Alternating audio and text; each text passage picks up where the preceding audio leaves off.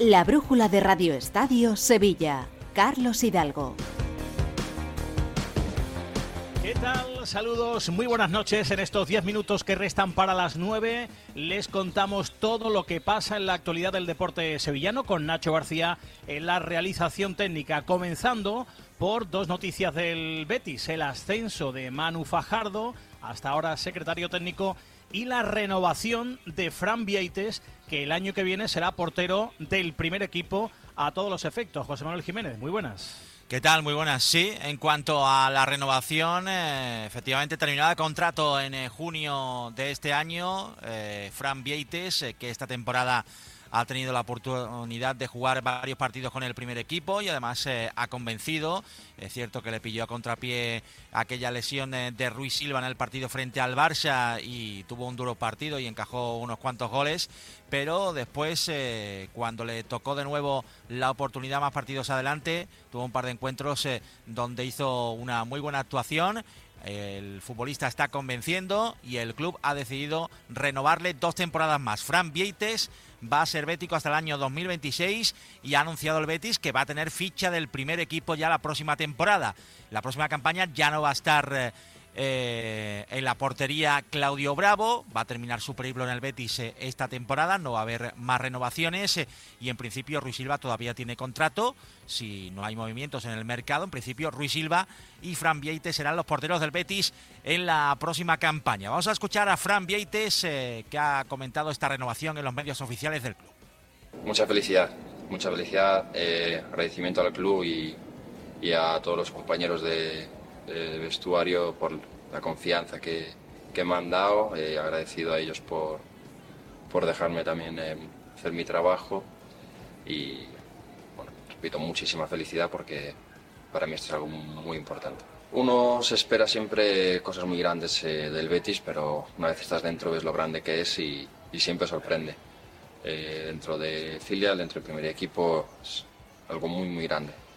Y uno, bueno, eh, se prepara día a día para, para, que las cosas salgan lo mejor posible. Eh, estoy contento con mi trabajo, pero bueno, eh, ambicionamos más. Sí, noto mucho cariño de, de, la afición bética, noto mucho también eh, cariño y respeto de, del vestuario. me siento muy querido aquí, intento devolverles todo este cariño de la mejor forma que sé que es trabajando. Bueno, pues enhorabuena a Fran Vieites. El Betis tiene un portero de, futuro y de presente. ¿por qué no, por qué no decirlo? El año que viene ya portero del primer equipo. Y como decíamos, la marcha de Ramón Planes dejó un hueco en la dirección deportiva que tuvo que tapar Manu Fajardo, que era, digamos, su segundo y lo hizo con un enorme trabajo, un grandísimo trabajo en el mercado de invierno y ese trabajo le ha supuesto el ascenso. Sí, ya escuchamos el otro día a Ángel Aro decir que no se iba a buscar eh, fuera del organigrama del club para eh, sustituir la figura de Ramón Planes como director deportivo y se ha hecho oficial esta misma tarde eh, el nombramiento de Manu Fajardo como nuevo director deportivo de fútbol profesional.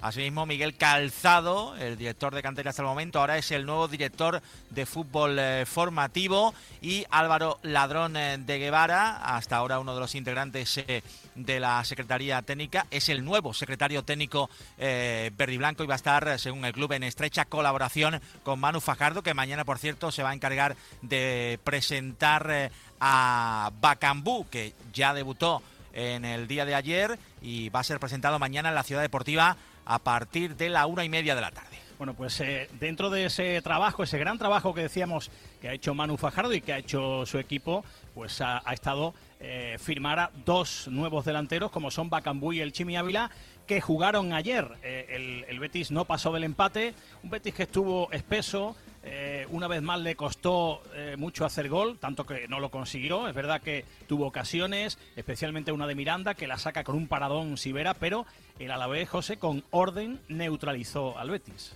Sí, unos 20 eh, minutitos eh, al principio de la segunda parte en los que el Betis eh, sí que se aproximó más a la portería contraria, pero hay una falta de gol evidente en el conjunto verde y blanco. el Chimi Ávila, que por cierto se lo ha visto hoy con un vendaje en el entrenamiento, esperemos que no tenga problemas para llegar al partido frente al Atleti, donde va a haber ya algunas bajas más confirmadas, porque recordemos que Marroca, Miranda y Sócrates no van a estar por sanciones. William Carballo no ha estado hoy tampoco en el entrenamiento, es duda para el partido del eh, próximo jueves. Hablábamos del Chimi, vamos a escuchar su valoración después de su primer partido como titular con el Betis. Al equipo no se le puede reprochar nada, hasta el final lo intentamos, eh, hemos contraatacado muchas veces, eh, se dio todo y yo creo que hoy no se nos puede reprochar nada, ¿no?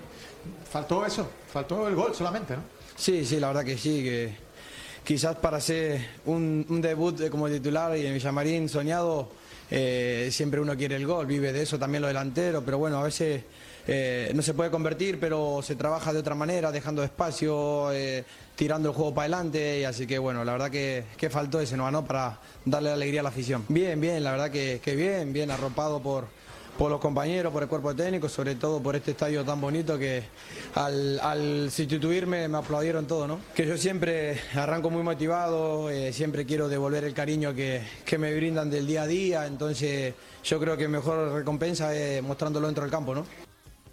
Bueno, pues eh, vamos a ver el eh, Chimi, que no puede jugar eh, en Europa, si lo hará Bacambú, el único de los fichajes del mercado invernal incluidos en la conference. Veremos si Bacambú es incluso titular en el partido. Quizá fue el único positivo que se le vio al Betis en el partido de ayer, esos minutos de Bacambú, que no fueron malos. además, le hicieron una falta en, en, la última jugada del partido que pudo haber sido decisiva, aunque no la pitó el colegiado. Ahí podía haber tenido el Betis una última oportunidad al borde del área. Esto decía Pellegrini sobre el debut de Bacambú y con vista ya al, ya al jueves. Bueno, por supuesto, Bacambú nos puede eh, aportar muchas cosas, por eso es el jugador que lo trajimos para incorporarse a la plantilla nuestra. Tenemos que ir a buscar la revancha ahora el día jueves allá en Zagreb, un partido difícil, pero que vamos a ir del primer minuto a buscar, es un, solamente un gol de diferencia, a buscar el triunfo. Eh, ojalá que estemos en un día más afortunado y con más precisión en cuanto a la finiquitación. Eh, tratar de crear un volumen ofensivo mayor que el que hicimos aquí contra ellos en casa. Eh, el mismo hecho de ir ganando a ellos les va a facilitar un poco el tiempo del juego, porque es un equipo técnicamente bueno, que tiene mucho el balón y va a intentar trabajar con ese resultado en, jugando allá de local. Pero vamos a ir como siempre a intentar buscar el partido para intentar revertir esa derrota aquí en casa interesante el dato, eh, mira que, está espeso el Betis, que, tiene una falta de gol eh, desde luego destacada y hay, que, subrayarla, pero fíjense el dato que aportan los compañeros de relevo, el Betis es el equipo de primera división que menos minutos ha ido perdiendo durante esta temporada, 200 58. El Betis es séptimo otra vez, había adelantado a la Real Sociedad, pero ayer ganó el equipo vasco en Mallorca en el minuto 91 y el Betis se queda séptimo. El jueves, ojo a ese partido en Zagreb, a intentar la remontada con 11 o 12 bajas, ¿eh? lesionados, sancionados, no inscritos. La mitad de la plantilla no puede jugar contra el Dinamo. Y el Sevilla, partido el pasado sábado eh, flojo, mediocre, eh, podríamos decir, nulo en ataque, un solo disparo en todo el partido y fue en el descuento, pero para la situación en la que está el Sevilla, el punto me parece de oro. Es verdad que el que sale a empatar suele perder, pero el Sevilla salió a empatar y lo, y lo consiguió, que se arriesgó, bueno, pero consiguió un punto que sitúa el parcial en 8 de los últimos 12 puntos disputados, cuarto partido consecutivo sin perder y la distancia con el Cádiz, con el descenso, es ya de siete puntos. Debutó Alejo Vélez. Escuchamos al argentino que llegó del Tottenham.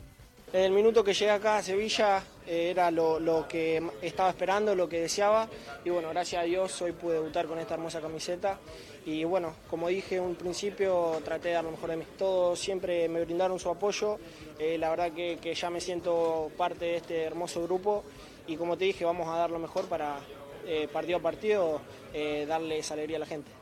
Y ahora una semana para preparar un partido, una visita muy difícil, el Real Madrid. Imagino que también con mucha ganas de que llegue ese encuentro y, poder tener más minutos para, para, seguir adaptándote y ojalá algún gol. Sí, obvio, obvio. No, ojalá, sí, la verdad que, que, bueno que voy a trabajar duro en la semana para, para, bueno, para estar a disposición del técnico y lo que él decía va a estar bien. Hasta aquí el deporte en la sintonía de Onda Cero. Ahora siguen con la información, con la actualidad en la brújula. Gracias por su atención. Adiós.